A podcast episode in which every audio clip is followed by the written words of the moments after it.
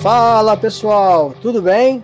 Este é o Papo Fantástico Podcast. Eu sou o Robson Santos e hoje, olha só, nós temos uma estreia aqui no podcast.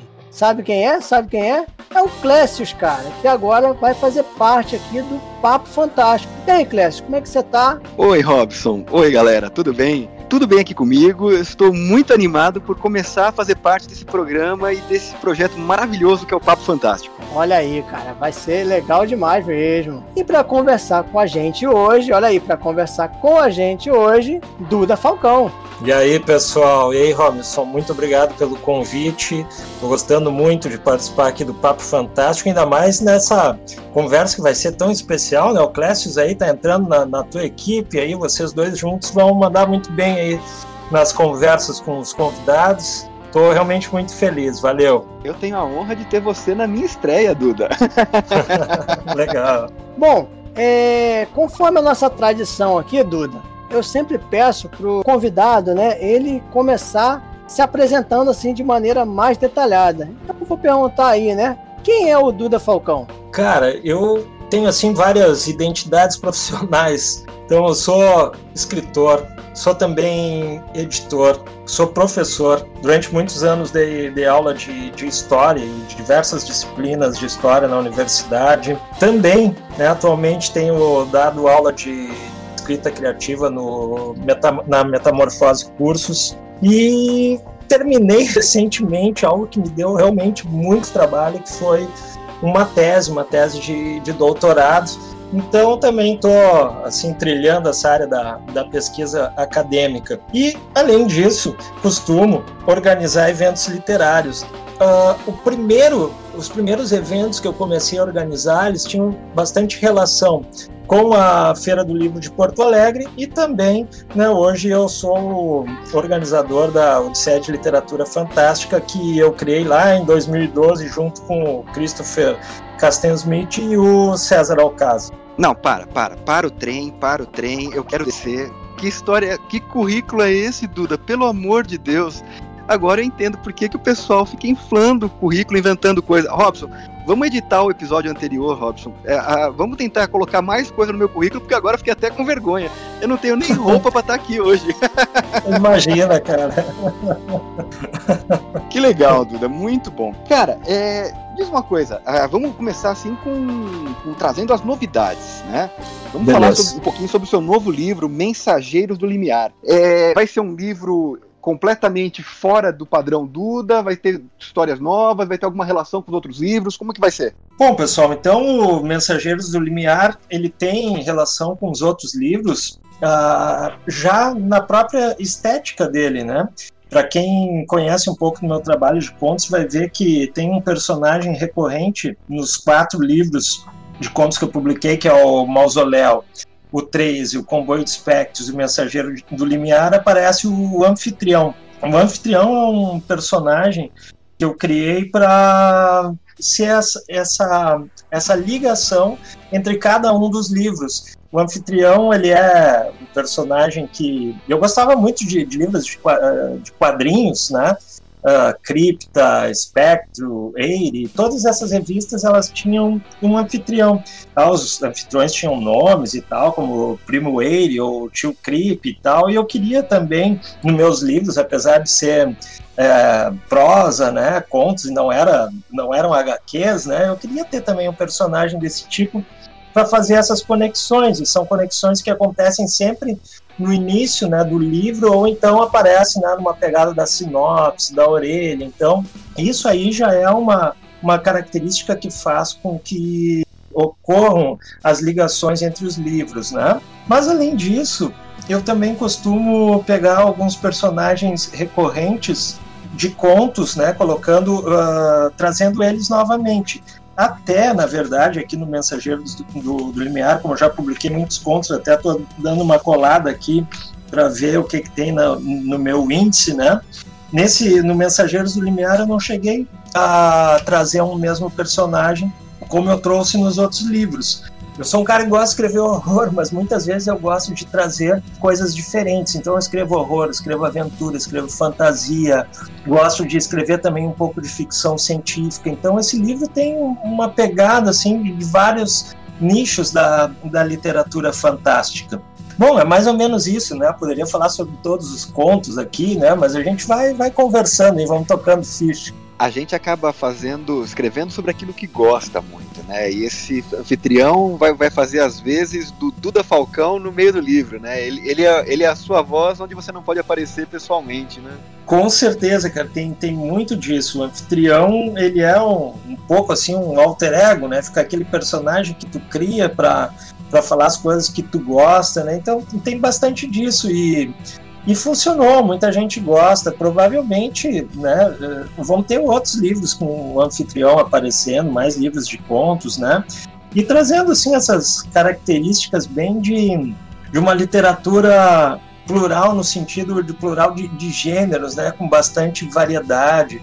Talvez algumas pessoas às vezes não gostem muito disso, né, porque ah, o cara tá afim de ler horror e daqui a pouco vem uma aventura, né? Vem fantasia. Mas eu gosto de trabalhar com isso, afinal de contas eu eu curto nessas né, leituras diferentes também, né? Bom, Duda, infelizmente a gente não vai ter como realmente falar de todos os contos aqui, né? Porque o livro Mensageiros do Limiar, ele tem aí cerca de 16 contos. Mas eu queria que você, por favor, falasse pra gente sobre um conto em especial que, se eu não me engano, né, é, ganhou aí o prêmio A Best. E, e aí eu vou pedir né, para você falar um pouquinho sobre esse conto né, em especial e também sobre essa conquista, né? Ah, sim, sim. A Best é a associação, ela é uma associação nova, né, de escritores brasileiros que escrevem suspense e terror, é muito bem organizada, né? Eu curti bastante a ideia quando eu vi e me associei né, a Berst. Esse ano, infelizmente, eu não estou participando porque com a pandemia a grana, né, o bolso ficou um pouco furado, mas então né, pretendo ano que vem retornar porque eu acho um trabalho muito legal que, que eles fazem. Então, no primeiro ano que teve o prêmio, eu acabei concorrendo, né, me inscrevi para uma categoria que era de contos de, de suspense e policiais e acabei ganhando né, um prêmio, um troféu muito bonito, que é uma, uma caveira, né, um crânio, né, um crânio, e, e nele nós temos uma faca enterrada e esse crânio dessa caveira fica em cima de um, de um livro, é muito bonito o troféu, e, e, esse conto, né, que, que ganhou, era uma, uma história policial, mas ela tem, assim, uma pegada, né, ao longo da história vai ter o surgimento de, de uma pegada bem de horror cósmico, que vai ser revelada lá no final, e aí para quem conhece mais a fundo aí o Lovecraft vai perceber que que tem aí os mitos de Cthulhu envolvidos nessa história, né? Mas eu não, não utilizo o, o nome do monstro né, que eu baseei para escrever a história, mas para quem já conhece um pouquinho mais vai, vai sacar do que, que eu estou falando.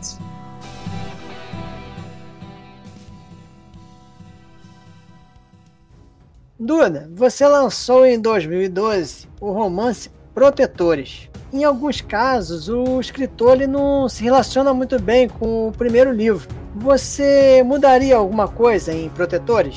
Olha, cara, o tempo diz muito sobre a gente. Eu mudaria muita coisa no livro. Se eu tivesse a oportunidade de, de publicar ele de novo, seria algo um pouco diferente, né? Até na, na estrutura do livro e no tamanho da história. Eu faria uma história completa. Até, na real, é o seguinte: a ideia é que Protetores tivesse sido uma saga, no mínimo, com uns três livros, né? Porque quando eu mandei esse livro para a editora que publicou na época, uh, assim, eu mandei de manhã e no final da tarde os caras estavam estavam contratando ali para que pudessem publicar o livro de tanto que eles tinham gostado. Mas infelizmente, assim, né, a editora ela não foi mais longe porque a ideia era realmente uh, publicar né, outras histórias. Então, para quem lê o primeiro livro, vai perceber que ele está é, incompleto, né? Ele é uma história incompleta porque eu deixei vários ganchos para cada um dos personagens para continuar a história. E de alguma maneira isso me deixou um pouco frustrado, né? O fato da editora não, não seguir adiante. E dei uma parada com, com protetores e fui escrever outras coisas. Mas talvez para um projeto futuro, né? Eu, eu faça uma história completa aí, ao invés de fazer três ou quatro volumes até como eu tinha pensado, logo fazer uma história, um livro mais longo e, e, e, finalizar melhor o que, eu, o que eu tinha feito, que eu tinha planejado lá no início. É, a história era tinha como base aí o RPG, né? Você, você jogando RPG, né? Como é que é? Exatamente, isso aí foi, foi muito legal durante durante algumas sessões, assim, muitas vezes que, que eu, minha esposa, encontramos os amigos, né? Uh, viajando aí pelo interior do Rio Grande do Sul, eu sempre fazia uma proposta para eles de jogo, né? Então, primeiro a gente criou os personagens principais e a cada vez que a gente se encontrava dava continuidade à história. Então, eu acho que tiveram umas sete sessões, eu não me lembro muito bem, e eu peguei todo aquele né, amontoado de, de ideias né, que, eu, que eu tinha pensado e o que tinha acontecido com os personagens e criei uma história. Então, então isso foi bem legal, foi um lance criativo, foi bacana, eu curti muito, o pessoal também que participou do jogo adorou ver o livro, o livro escrito, né? E, e é isso, o RPG para mim também é, foi é importante no sentido de, de dar essa esse, esse apoio criativo na hora de criar um personagem, de criar um cenário, de pensar em diálogos, o que, que pode acontecer né, em, um, em um determinado universo. Então, meu aconselho para quem gosta de jogar RPG e tentar depois a, a, sorte aí escrevendo contos e romances, eu acho que, que funciona legal. Essa questão do primeiro livro, ela é sempre delicada, porque como escritor, a gente sempre sente vontade de revisitar a obra que já terminou. Né? Você, uhum. é, é, eu, eu não sou tão prolífico como você, mas toda vez que eu releio o, o, o, que eu já escrevi, eu tenho vontade de mudar de novo. Né? Eu acho que é bem interessante isso, como escritor, você saber a, a, a hora que dizer assim. A obra está, não está perfeita, porque a gente nunca alcança a perfeição, mas ela está boa o suficiente, vou para o próximo projeto, né? Ah, com certeza, eu, eu, concordo muito com isso, né? Ah, não existe, primeiro que não existe nada perfeito, nada é nada mesmo, né? E, e a, gente tá, a gente também muda como, como ser humano, as nossas experiências, né? Então, eu depois de publicar, eu não costumo, não costumo mais ler nada do que eu escrevi. Né? Aquilo simplesmente foi. E só vou ler de novo se eu tiver que publicar novamente né, um determinado conto ou uma história, ou quando essa história ela já tem um personagem que eu quero continuar a história desse personagem num outro conto. Aí sim, aí eu vou e leio de novo, mas do contrário, eu acho que também depois de publicado está finalizado. E está finalizado no sentido de que foi impresso e ali ficou, é aquela é aquela versão, né?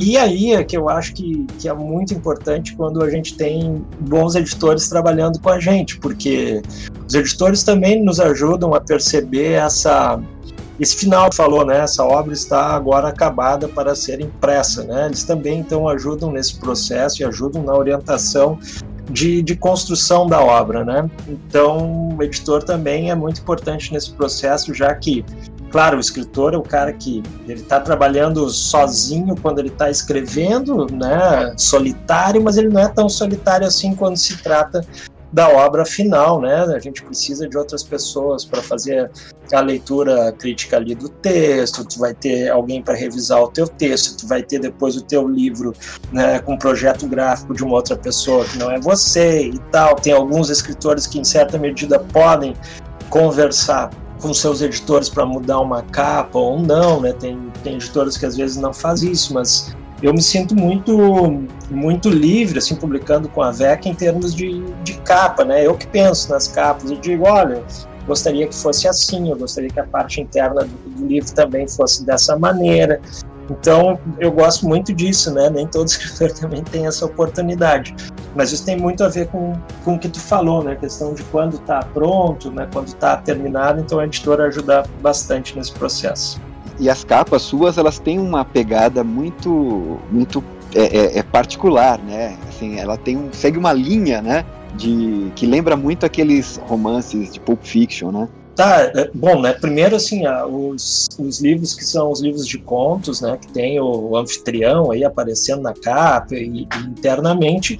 Fiz uma parceria ótima com o Fred Macedo, que que eu acho um, grande ilustrador, né? E para ele eu passo, né, todas as características do que eu quero do personagem, da capa, e ele é muito muito fiel assim ao que, ao que eu peço.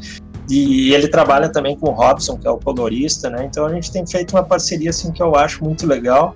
E acho que ao longo do tempo vai vai continuar, porque o caso aí é que não tenho por que assim parar, né? Eu continuo escrevendo contos e né, tenho os meus leitores, então a coisa vai vai seguindo em frente, né? O anfitrião ainda tem muita história para contar, né, Dudu?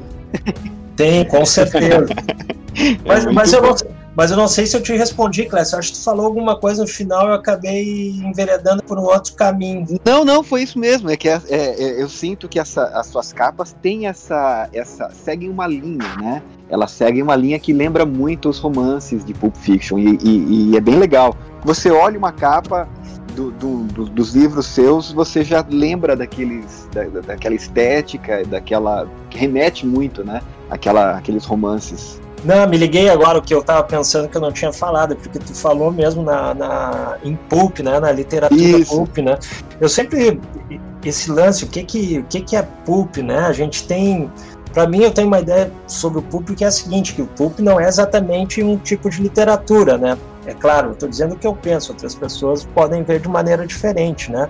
A literatura pulp ela está mais uh, relacionada com a questão da do da forma mesmo, né, da forma e do, do, suporte, como, como ela é vendida. Quando a gente pensa na literatura pulp que né, se origina nos países de, de língua inglesa, como, como na Inglaterra, final do século XIX e Estados Unidos, né, início do século XX, a, a literatura pulp é uma literatura popular, né? Uhum. Uma literatura em que ela é feita, qual é o suporte? São revistas, porque revistas elas eram muito baratas nos Estados Unidos, então se fazia uma quantidade muito grande de revistas, né? Vendiam a centavos de dólar e nessas revistas tinha tudo quanto era gênero literário, né? Aparecendo ali, né? Western, né?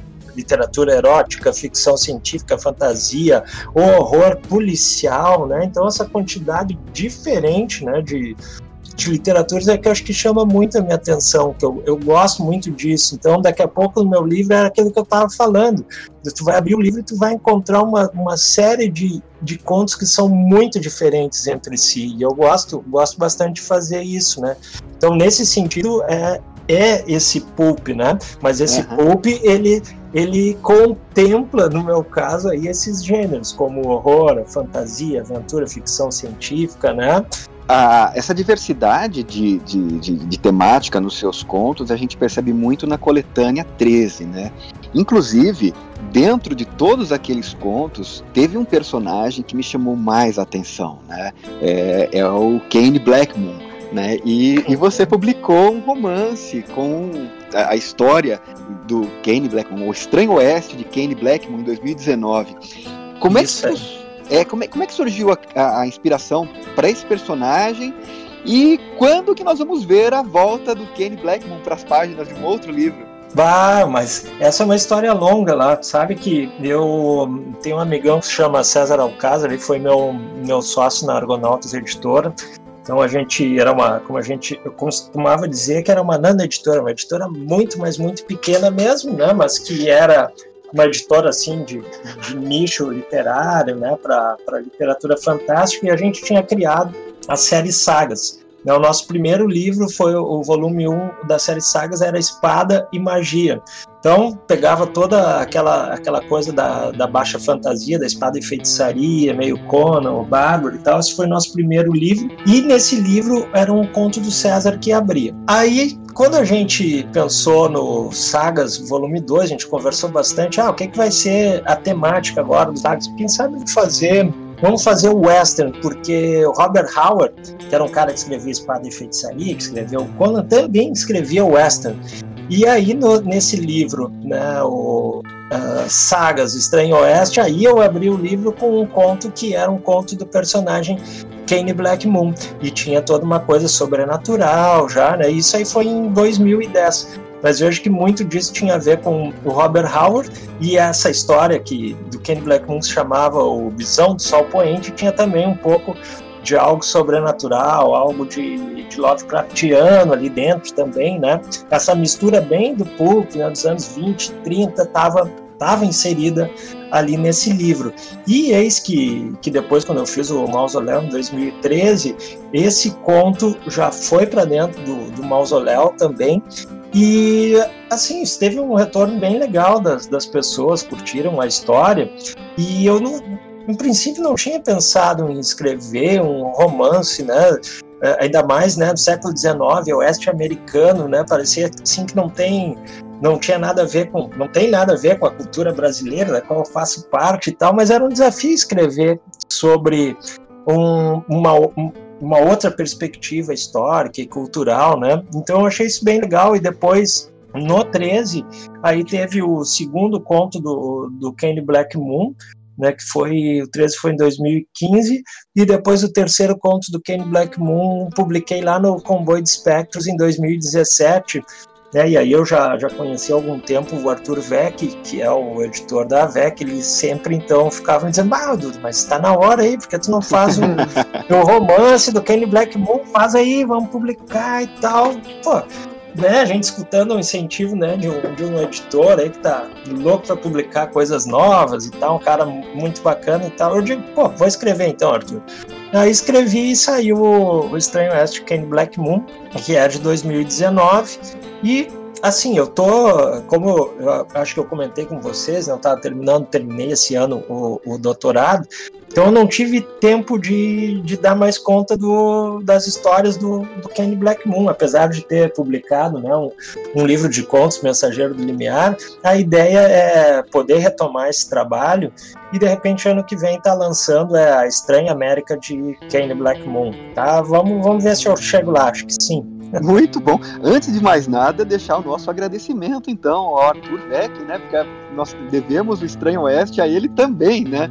E, com certeza. E como eu estava falando com você até em off, é, eu, eu achei muito interessante a estrutura desse livro, do Estranho Oeste, porque é, existe uma linha narrativa que segue o livro do começo ao fim, mas cada uma da cada, é, cada parte da história ela é um, uma história em si, né? Me lembra justamente a, a, os contos do Conan, do Robert E. Howard, né? Você tem uma linha cronológica, mas cada história você pode publicar ela num livro em apartado, porque você compreende perfeitamente e você se envolve com o personagem, né? Certamente, essas histórias elas poderiam, todas que estão ali no livro, elas poderiam estar sozinhas, publicadas em antologias diferentes, né? Uh, mas Aí no livro eu coloco elas em, em, sequência. Então, só que em sequência tu vai percebendo que há que existem algumas mudanças né, em relação ao personagem, o protagonista, o Kenny Blackmon, coisas que vão acontecendo com ele, né? Como, como, isso também é legal. Como os acontecimentos da vida dele vão influenciando uh, como ele como ele se porta, né? Exatamente, ele vai ele vai mudando, né? É. E, e, e, a, e a minha ideia é chegar ao ponto, né? Porque há uma mudança, ele está vivendo nesse limite entre né, a civilização do homem branco e tal, e, e, começando a conhecer a cultura indígena. Então, ele se sente à margem em relação a esses dois mundos e ele vai começar a perceber, principalmente agora uh, no próximo livro, né? Que, então, eu já tenho um esqueletinho do livro, essas coisas já estão prontas, né? Uh, de mostrar o quanto né, a cultura indígena ela é importante, né? Então, ele vai perceber que ele estava realmente muito deslocado, porque a cultura indígena é a que realmente faz o espírito dele bater mais forte. Muito legal.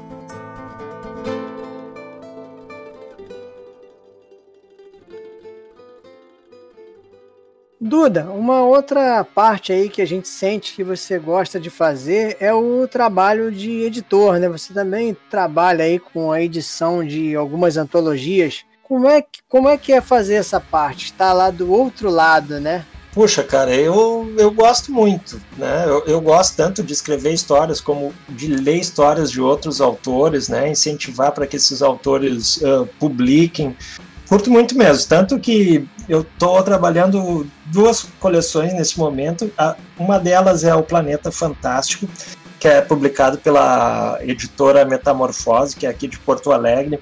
A editora Metamorfose também é curso Metamorfose, né, de, de, escrita criativa, né, é um curso em que lecionam só escritores e lá o Marcelo Spalmer publica diversos livros, né, tanto dos alunos quanto dos professores organizando uh, as antologias. E o Planeta Fantástico, então, é, é essa coleção que eu organizo lá para Metamorfose e na qual eu também faço seleção de textos, tanto de alunos quanto de não alunos do curso, né? principalmente assim para quem está quem tá iniciando. E o Planeta Fantástico é bem essa, essa coisa que eu falei da, da variedade, que pode causar um certo estranhamento, talvez, para o leitor. Por quê? Porque é uma verdadeira montanha russa. Ali tu tem contos de horror, contos do fantástico mesmo, do gênero fantástico, né? Segundo né, o próprio Todorov, né, como Todorov falava, o que, que é o fantástico puro e tal, mas e tem fantasia, tem ficção científica, né, tem subgêneros, cruzamentos, então o Planeta Fantástico ele é assim uma, uma mistura né, de, de todos esses gêneros, eu acho bem bem legal trabalhar com isso. E também estou publicando né, a coleção Multiverse Pulp junto com, com a, a VEC Editora, então estou fazendo esse trabalho, esse trabalho de, de edição, né? né? Nas capas do Multiverso Pulp, nas três primeiras, nós temos mais uma vez o trabalho do, do Fred Macedo, um amigo que faz né, o, o anfitrião. Lá no Planeta Fantástico, né, só para citar, eu gosto também muito das ilustrações do, do Brasiliano, ele é um ilustrador muito bom também aqui do, de Santa Maria. E no Multiverso Pulp do, do, da VEC Editora, nós lançamos dois livros, um deles é Espada e Feitiçaria, o outro, Ópera Espacial, vai sair agora até o final do ano, o volume 3, que é o Horror. E aí é que está essa diferença, né? Se no Planeta Fantástico né, a gente tem essa montanha russa de tudo misturado em termos de gêneros, aqui no Multiverso Pulp não. Então né, a gente divide em gêneros ou subgêneros o, os livros, né? Tanto que o volume 1, A Espada e Feitiçaria, já assim, lembrando mais uma vez, né, saudosamente da, da antiga Argonautas, né, que nós tivemos os sagas volume 1, Espada e Magia, que é Espada e Feitiçaria. Então, eu, eu gosto muito desse gênero literário em função do, do Robert Howard, principalmente. Mas, então, esse aí foi o nosso primeiro livro, o segundo foi Ópera Espacial, e agora tá vindo três aí, que é Horror. E eu não não especifiquei assim um determinado tipo de horror, não é, não seria, não é nem o, somente o horror cósmico ou sobrenatural ou psicológico, vai se encontrar diversos tipos de gêneros de horror dentro desse desse volume 3. E basicamente é isso, como editor estou trabalhando com essas duas essas duas coleções que estão no início, mas que que pelo visto elas vão vão ter uma sequência um pouco mais mais longa. E eu gostaria de registrar ainda, né, que eu fui aluno da oficina de literatura fantástica lá da Metamorfose, que tem como professor o Duda Falcão. E, cara, a oficina foi excelente. Você é um ótimo professor, né, cara? E eu recomendo aqui a, a oficina de, de literatura fantástica da, da Metamorfose, sem, sem pestanejar. Pô, valeu, Robson, valeu, cara. E tu também é um excelente escritor, cara, porque uma coisa, eu, eu dou uma aula lá, né, falo sobre literatura fantástica, mas eu estou falando também, né, para os meus pares. Quem está lá, eu vejo muito mais do que aluno, né, são escritores querendo né, aprender algumas coisas diferentes ou reforçar aquilo que já sabia e escrever, cara, e ter contato com outros escritores, porque isso é super importante, né? A gente precisa conhecer outros pares, né, outros escritores, né, que para a gente trocar ideias, para a gente criar movimentos, né, e poder colocar no papel as nossas histórias e ser lido por mais pessoas, né? Sim, verdade. Eu achei, inter... eu achei interessante quando você falou do, da, a respeito da, da do, do, ilustrador de Santa Maria. Cara, o que, que tem nessa cidade, na água dessa cidade, que brota o pessoal da, da, da, de talento ali em relação à literatura fantástica, em relação à parte artística? É o Enéas Tavares, é a Nikellen, eu tenho. A, a, minha capista, ela é de, de, de Santa Maria, a Jéssica Lang, o esposo dela é um cara muito talentoso, o André Santos. que, que tem na água Sim. desse lugar, cara? Eu conheço todos eles, todos são amigos, né? A gente pode citar aí também o André Cordenonce, né? Que é também outro escritor que surgiu aí comigo na mesma editora quando eu publiquei o Protetores. Ele também publicou um livro, acho que ah, me esqueci o nome completo, Duncan. Bom, me fugiu agora, mas o, o Cordenonce também publicou junto comigo no mesmo ano naquela editora. Tem também de Santa Maria a Luciana Menuzzi, que faz todo o projeto gráfico do Multiverso Pulp e fez o projeto gráfico agora do, do Mensageiros do Limiar. Então a gente tem um pessoal muito legal lá, né? Eu não sei o que, que é, né, que tem na água, mas uma coisa eu garanto, é um lugar, um lugar que tem uma universidade, um lugar que tem uma universidade faz com que as pessoas elas, elas se encontrem, elas se movimentem, que elas estudem, que elas queiram mais conhecimento. Então, um lugar onde as pessoas são acadêmicas, que estudam, cara, é um lugar com muito mais possibilidades. A gente precisa é, exatamente investir em educação e é daí que se que explodem essas coisas, entendeu? Que aparecem mais pessoas criativas. Eu acho que isso pode ser uma das explicações, pode não ser toda, mas eu acho que é um, uma parte dela. E por falar na área acadêmica, Duda, você recebeu recentemente o título de doutor na área de educação. Na sua opinião, aproveitando aí, como é que anda essa relação entre o fantástico e a academia? Em que, em que pé nós estamos? Evoluindo, involuindo? Cara, eu, eu acho que está cada vez melhor, né? Eu, eu escrevi, né? A tese que eu escrevi foi Representações Culturais e Pedagogia dos Monstros no Universo de H.P. Lovecraft, né? Então, essa é uma, uma pegada que foi na área dos estudos culturais, na educação, só que mexeu um pouco questão literária, né? Porque afinal de contas eu escrevo e eu precisava analisar alguma coisa que tivesse é, proximidade com, com o literário. Então, na área de, da educação, eu já tenho visto alguns trabalhos, né, falando, por exemplo, sobre Walking Dead, zumbis, né?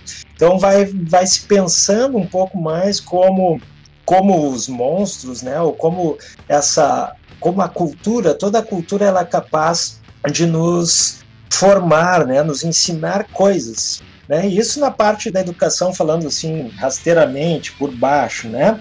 E na área da, da, da literatura, eu tenho visto né, vários, vários pesquisadores, né, professores, falando sobre literatura gótica, sobre literatura fantástica em universidades, Universidade do Rio de Janeiro, Universidade aqui Federal do Rio Grande do Sul. Então a gente já está começando a ter muitos trabalhos e eu, eu acho que também isso tem a ver não só com o fato de, obviamente, né, que escritores estrangeiros, quando a gente olha para a língua inglesa, principalmente, a gente já vê uma é, é, uma literatura formada desde se formando desde o final do século XVIII e século XIX, né? E no século XX essa literatura né, fantástica ela acaba se tornando mais consagrada em outros lugares. Eis que aqui no Brasil, né, aos poucos, né, a partir do, da segunda metade do século XX, a gente vem escrevendo também ficção científica, fantasia, horror, mas é claro que não tanto quanto né, os autores de língua inglesa.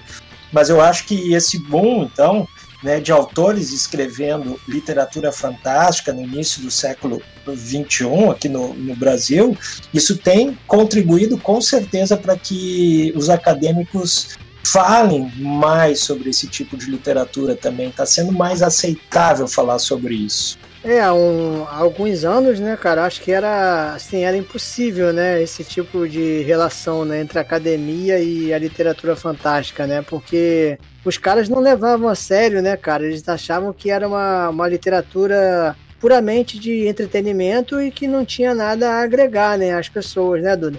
É, é essa, essa questão do, do entretenimento, para mim, ela, assim, em primeiro lugar, eu acho que todo tipo de literatura, só o fato só o fato da literatura ela ser ficcional, ela já é de entretenimento, tá? Uhum. Agora, se ela vai ter uma pegada né, política, filosófica, ética, isso pode estar em qualquer outro tipo de literatura, né? Pode estar na literatura realista, pode estar na literatura de ficção científica, de horror, né? Então, literatura ficcional para mim é entretenimento, tá? E, e aí a gente pode discutir o quanto ela é importante ou não dentro de, do pensamento político, filosófico, ético e por aí afora, né?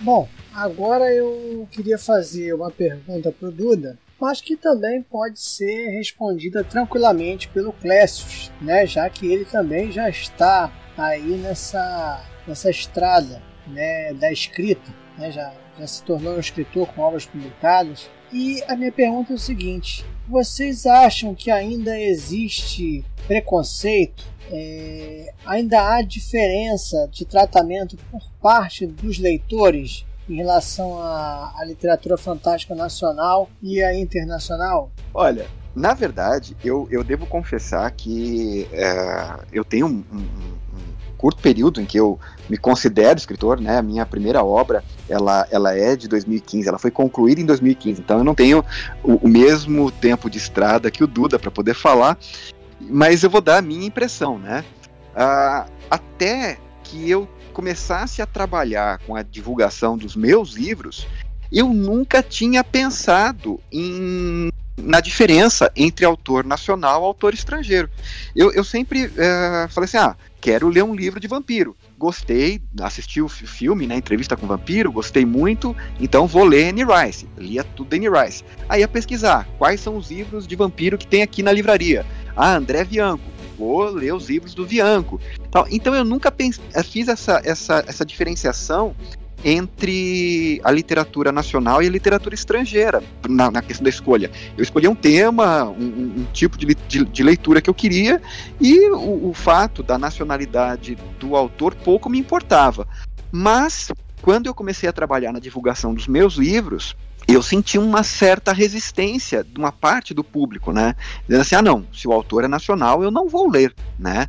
É, mas de 2016, que foi quando foi publicado, para hoje, 2020, eu sinto que os leitores, é, o público, pelo menos que chega até mim, eles têm uma menor resistência em relação a isso. Né? Parece que, é, com o passar do tempo, o pessoal que vem antes, né, o, Duda, entre eles, eles desbravaram um território inóspito, né? eles foram abrindo caminho para que a gente hoje tivesse uma, se não um, uma plena igualdade, pelo menos uma grande valorização dos autores nacionais. Não sei se o Duda tem essa opinião. Poxa, essa, essa é uma questão muito difícil de pensar também, porque tem a ver tem a ver às vezes com o mercado, né? O que que o que, que, tá, assim, o que, que as grandes editoras estão investindo? Né? Elas investem na propaganda do, do autor nacional ou não investem? Como é que, que se faz a divulgação hoje?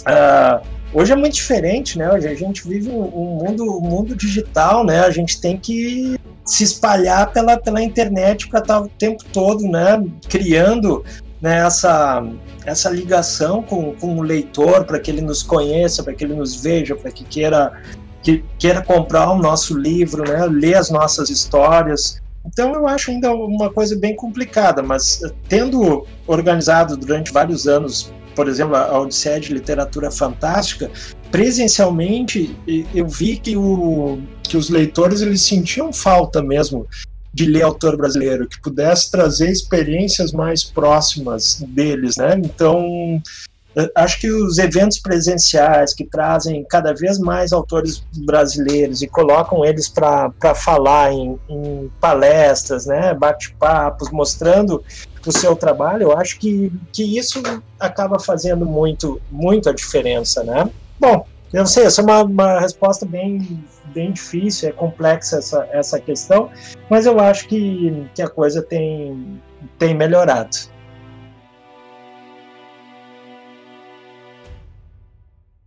Duda, eu, eu tive a honra de participar da última, de, de, de comparecer à última Odisseia de Literatura Fantástica, lá em 2019, no longínquo ano de 2019.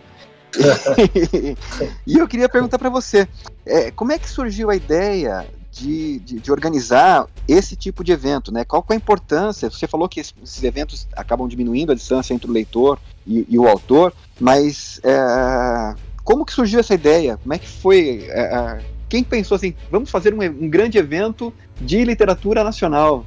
Então, quem fui eu, o César Alcázar e o Christopher Castian Smith, né, meus amigos. Aí a gente foi, a gente ainda não se conhecia há muito tempo quando fomos a, a São Paulo, né, para um evento que era né, um evento de literatura fantástico, Fantasticon. Então a gente foi lá, né, para conversar com, com outros autores, né, para ver como é que como é que funcionava o evento e eu já conhecia vários autores que estavam lá né, por via blog, eu tinha blog literário, assim, botava já as minhas histórias em blog ali, fui conhecendo bastante gente até no antigo Orkut, né, conversava com o pessoal. E daí quando a gente foi a São Paulo, Cara, assim, deu aquele estado, vamos fazer essa, vamos fazer um evento lá em Porto Alegre também, se tem aqui em São Paulo, vai ter em Porto Alegre, a gente pode fazer. E eu já naquele mesmo uh, final de semana do evento, as pessoas que eu conheci, eu já fui fazendo uma sondagem. Olha só, se tiver um evento parecido, assim, sobre literatura fantástica lá em Porto Alegre, tu vai, tu vai.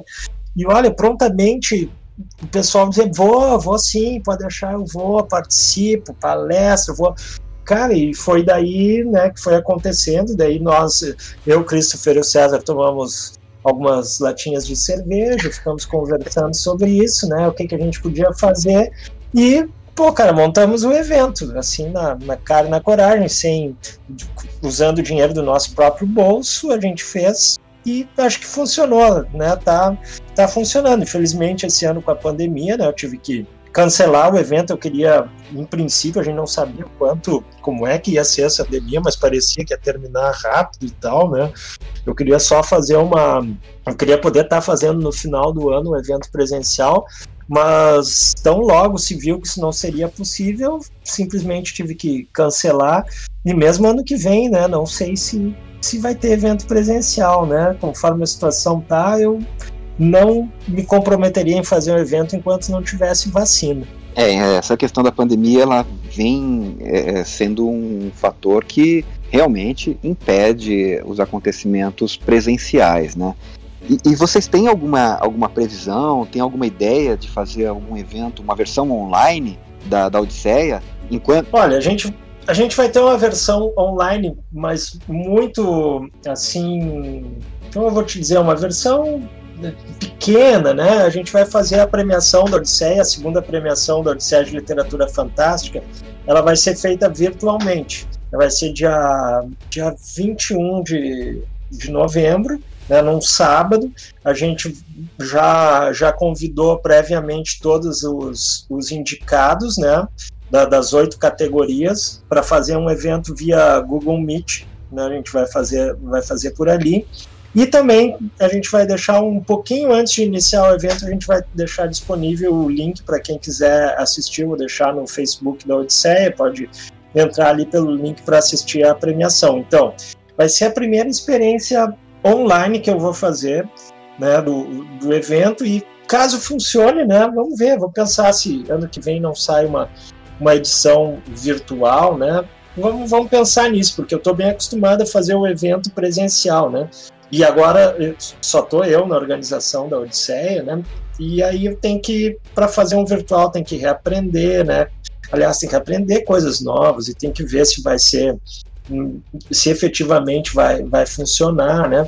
Porque Daqui a pouco eu não quero que se perca o evento presencial, né?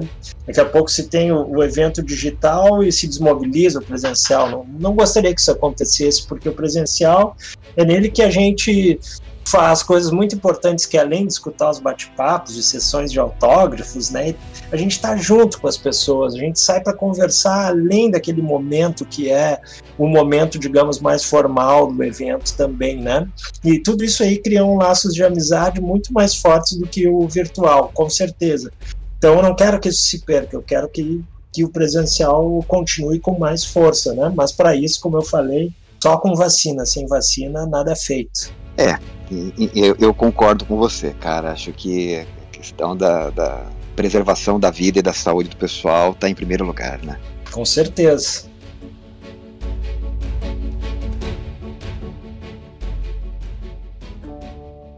Então, Duda, a conversa tá muito boa, né, cara? Assim, foi está sendo né, maravilhoso, mas a gente chegou né, naquele momento que eu sempre falo com o convidado, que é um momento assim, um pouco triste, né? mas, né, que é necessário, né, cara? O Clécio já passou por isso, né? E agora é a sua vez. eu vou pedir a você que você faça aí as suas considerações finais. Olha, é triste, mas a gente tá rindo, então sinal que a gente se divertiu, né? Foi muito bom. Pô, cara, quero agradecer muito, né, para ti, Robson, também, Clécio, muito obrigado pelo, pelo convite, né? A gente bateu um papo aqui, foi, foi ótimo, eu curti muito e quero, né, convidar ainda para quem não conhece meu trabalho, procure aí pelos meus livros, né? Né, procure o, o, lançamento Mensageiros do Limiar e os outros livros como 13, Comboio de Espectros, O Estranho Oeste, Ken Black Moon. E, e, é isso aí, cara. Vamos conversar, continuar conversando sobre literatura, que isso aí nos faz muito bem. Ah, Duda, e a gente não pode esquecer, né? Como é que a galera faz para te encontrar nas redes sociais? É bem fácil, Robson. Vocês podem procurar pelo meu Facebook, Vejo ali Duda Falcão, também pelo meu Instagram, arroba Covil do Escritor, e ainda podem entrar em contato pelo meu e-mail, dudawfalcão.gmail.com. Ah, e tem meu, meu site também, dudaescritor.wordpress.com e aí, e aí, Clécio? O que, que você tem aí para falar para encerrar o programa? Poxa vida, assim, de improviso. Olha, foi a minha estreia no, na, como, como co-host aqui do programa. É, eu devo dizer, Duda, que foi uma honra ter, ter você como o, o, convidado da vez, né? Uma pessoa que vai estar tá me, me, me, ajudando a, a, nesse momento tão, tão marcante para mim. Foi muito legal a, a gente conversar, né? A gente teve é, momentos de, de conversar na nossa primeira tentativa de gravação, né? Uhum. A gente conversou muito em off. Eu, eu já tinha é, é, é, conhecido você pessoalmente na Odisseia, mas a gente não tinha tido oportunidade de bater um papo tão, tão extenso quanto agora. É, poxa, Robson, eu vai, vou agora agradecer a oportunidade de participar desse projeto incrível e já estou ansioso pelas nossas próximas gravações. Olha aí. Só não marca nas noites de lua cheia, viu? É, pois é, cara, pode deixar que essas aí eu tô fora. Então, pessoal, é isso aí. Valeu, até a próxima e tchau, tchau. Tchau, tchau, galera. Valeu, tchau.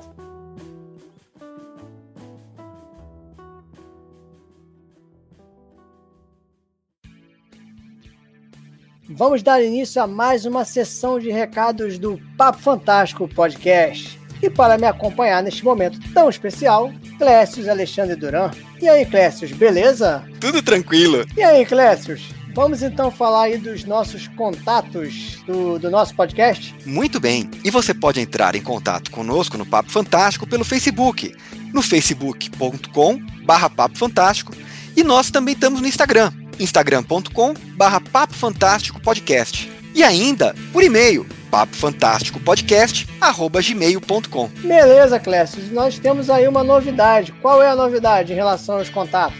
A novidade é que você pode mandar um áudio de até um minuto, pelo amor de Deus, gente, até um minuto, para o podcast utilizando o Facebook Messenger. E só para lembrar, os comentários não precisam ser apenas em relação ao último episódio. Você pode mandar de qualquer um. Manda e a gente vai ler aqui. É isso aí. E temos recados e comentários hoje, Clécio? Poxa vida, temos bastante. Vamos começar então com o recado da Luciana Maria de Poá. Cara, que notícia maravilhosa. Fico feliz demais. Não conhecia a página, virei fã, hein? Risos. Clécio é um grande amigo e agora sabe a proporção do seu potencial para escrita e para podcast também. As risadas são da Luciana, não minhas, hein?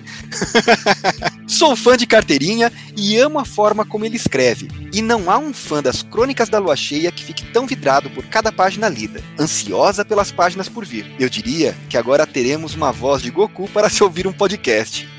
É, Robson, a Luciana é uma leitora querida. Ela faz parte da alcateia da, das crônicas da lua cheia. E pelo jeito ela acha que a sua voz parece com a voz do dublador do Dragon Ball, é isso? Não, ela sempre fala que a minha voz. É, quando acho, acho, que eu mandei a primeira vez que eu mandei um áudio pra ela, ela falou assim que a minha voz ela parecia com o Goku, né? com o dublador daqui do Brasil do Goku. e ela sempre fala isso, né, quando ela me ouve.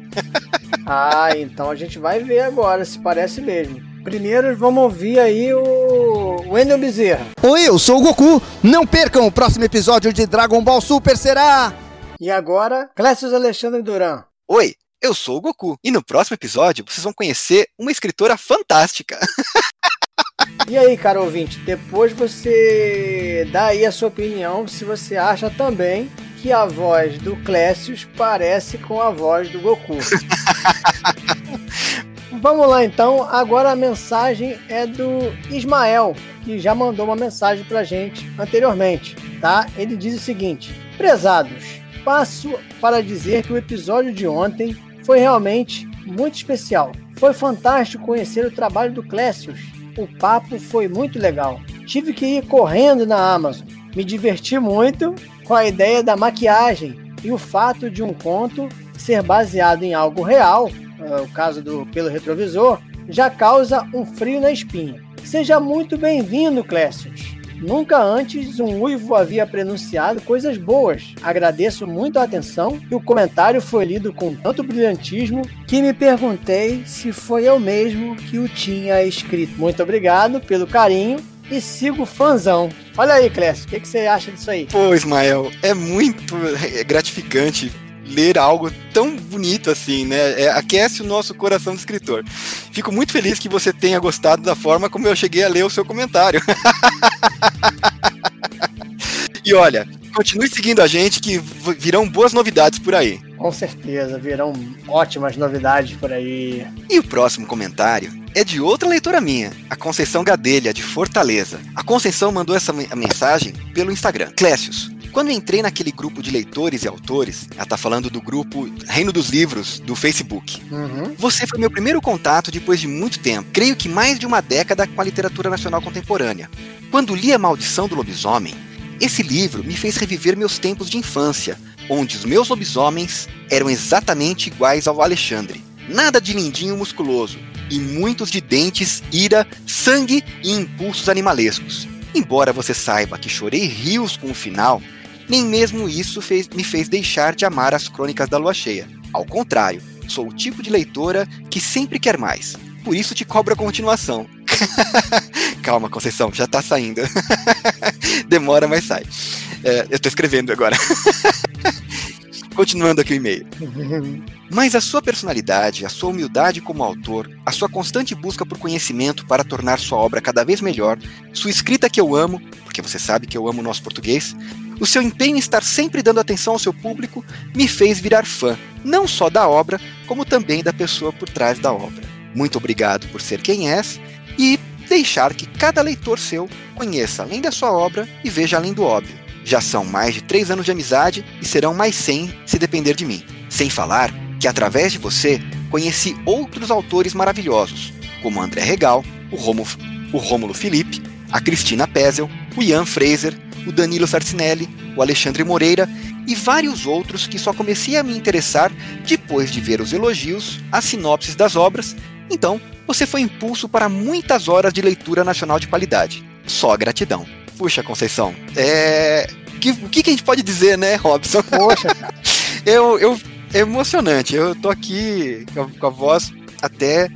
Ai, só posso dizer, depois de tantos elogios, que eu não sou merecedor deles, mas vou me esforçar para sê-lo e muito obrigado, né? Pois é, né, cara? A gente só tem a agradecer aí a galera que tá, tá escrevendo pra gente, né? E né, a gente tem essas mensagens endereçadas a você porque também, né? Porque o último programa foi seu, né, Clécio? Pois é, e, e eu falei, essas pessoas são, são leitores já de muito tempo, né? São leitores queridos, e, e, e é, é, muito, é muito engraçado, né, Robson? Que alguns leitores, além da, da, de gostar da sua obra, têm um carinho especial por você, né? Então isso é uma, é uma coisa que não tem como descrever. Robson, eu tenho mais uma mensagem aqui do Fagner Diniz de Fortaleza. Ele diz assim: Tô genuinamente espantado de tu ter ganhado um PS4 na moleza. e agora tô surpreso que tu vai participar do podcast. Nem conhecia, mas já vou acompanhar. Ó, oh, trouxe um ouvinte pro nosso podcast. Olha só, e a sua história do, do PS4 tá fazendo sucesso, hein, Clécio? Pois é, eu só tenho uma observação. Cara, não foi na moleza. Wagner, você não tem ideia de quantas fichas eu gastei, quantas horas eu gastei jogando aquele joguinho para depois chegar na CCXP e fazer bonito, né? Ó, eu vou dizer uma coisa, eu acho que se eu economizasse tudo que eu gastei em ficha de fliperama, dava para comprar bem mais do que um PS4. é, pois é, cara. Poxa.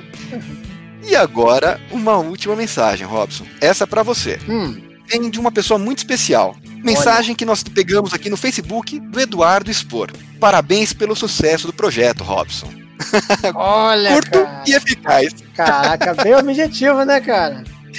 E ó, a gente ter um, um ouvinte como o Eduardo Spor não é qualquer coisa, hein? Poxa, cara, eu fiquei assim, lisonjeado. Eu até mandei um e-mail para ele depois agradecendo, né? E aí, cara, pô, ele é um cara também super humilde, super legal, cara. E assim, não tem, não tem palavras também, né? Eu falei assim: olha, não tenho palavras. Muito obrigado e tchau.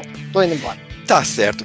Robson, eu vou dizer uma coisa para você. Eu fico assim, é um pouco chateado por ter integrado o projeto há tão pouco tempo. Eu queria muito ter participado das várias conversas que já tiveram antes, né? Mas vão surgir outras oportunidades, né? Com certeza, cara. E depois a gente. Eu, você pode ver que em cada podcast eu já deixo aberto para que a pessoa possa voltar. Então, com certeza, né, falaremos com essas pessoas novamente uma outra oportunidade. Muito bom. Então, gente, ainda né, para a gente poder finalizar, vamos aí aos nossos jabás. Pode começar, Clécio, manda ver. Bom, eu vou reforçar os jabás que as minhas leitoras queridas já fizeram e vou pedir para vocês, leiam Crônicas da Lua Cheia, né? Vocês podem encontrar no site, os primeiros capítulos da obra estão disponíveis crônicasdaluacheia.com.br. Os livros estão também na Amazon. Beleza. E você, Robson? Qual o seu jabá? O meu jabá é aquele de sempre, né, cara?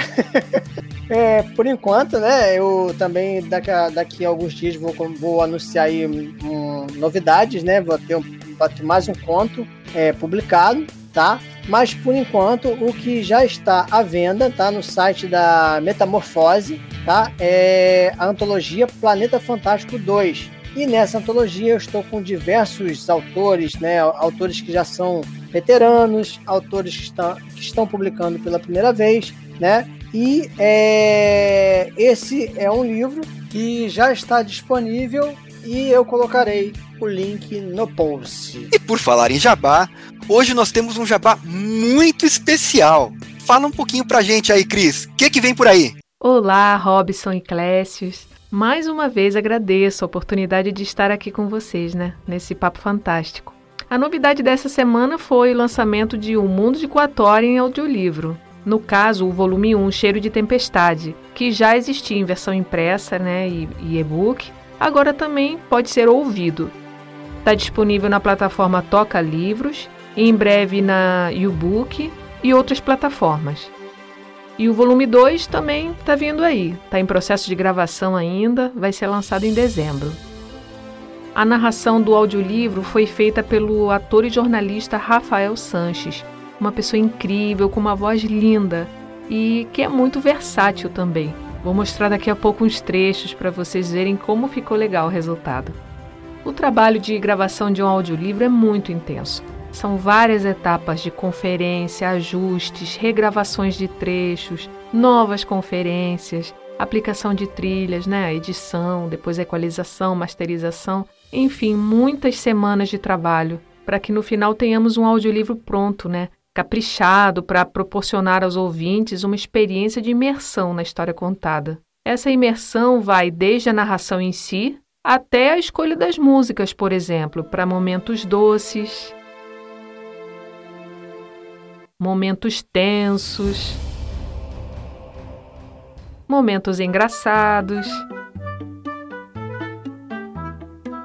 Então, para o mundo de Quatorian, é, eu adquiri trilhas especiais para a história, né? E essa seleção de trilhas, às vezes, é um trabalho é, que demora assim horas. Você fica horas ouvindo dezenas e dezenas de músicas até encontrar aquela que casa, faz match com a tua história, né? Digamos assim. O narrador Rafael Sanches, por sua vez, gravou ele, ele como contador de história, né? Ele como narrador, ele faz as entonações diferenciadas para cada personagem. Então, por exemplo, é, nós temos, eu vou colocar os trechos aqui. Olha que legal. É, a voz do gigante Lator, né? É preciso também não falar nada para eles. A voz do Teriva, quando ele era um adolescente. Os guias da Guinari estão lá embaixo, esperando por nós no lado leste. Daqui a pouco começarão a se preocupar com o nosso atraso. A voz do Vortemibus. Inútil, Tugevos! Ou então a voz do, do narrador da história, né? Do, do narrador em terceira pessoa.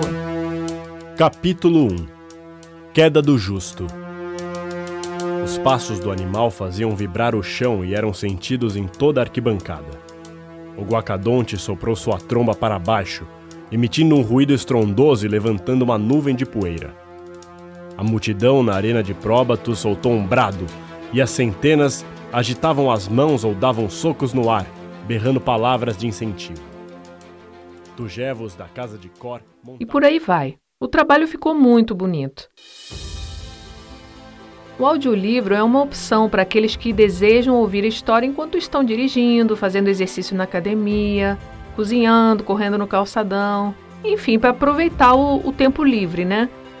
Muitos leitores ou é, leitores ouvintes é, às vezes até alternam entre leitura do livro e ouvir o audiolivro, né? E aí vai vendo capítulo por capítulo, uma hora tá lendo, outra hora tá ouvindo. E outros não, outros preferem só consumir a opção audiolivro, né? Enfim, tem alternativa para todos os gostos, né? Porque o mundo de Quatorian tem em versão impressa, e-book e audiolivro. Se gosta de fantasia, não falta opção.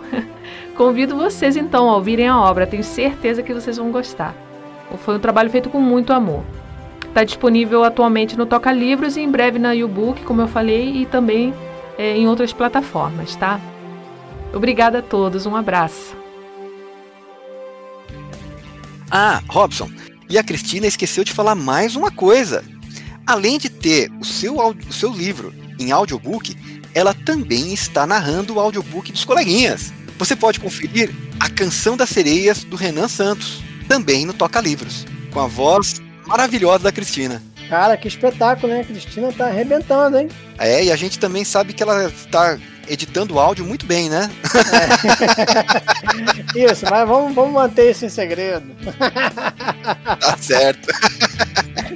Ai.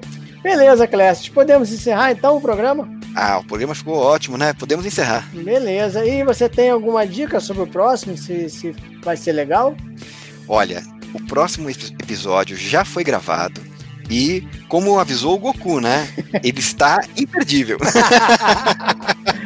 É verdade, cara. E o Goku não mente, né? O Goku não mente. Uma convidada muito especial e foi um papo muito bacana. E só para lembrar, o Papo Fantástico vai ao ar na primeira e terceira segunda-feira de todo mês. Então, aguarde a primeira segunda-feira do mês de dezembro. Beleza, cara. Então, gente, é isso aí. É, encerramos assim a sessão de recadinhos do Papo Fantástico Podcast. E até a próxima. Tchau, tchau. Tchau, tchau, galera.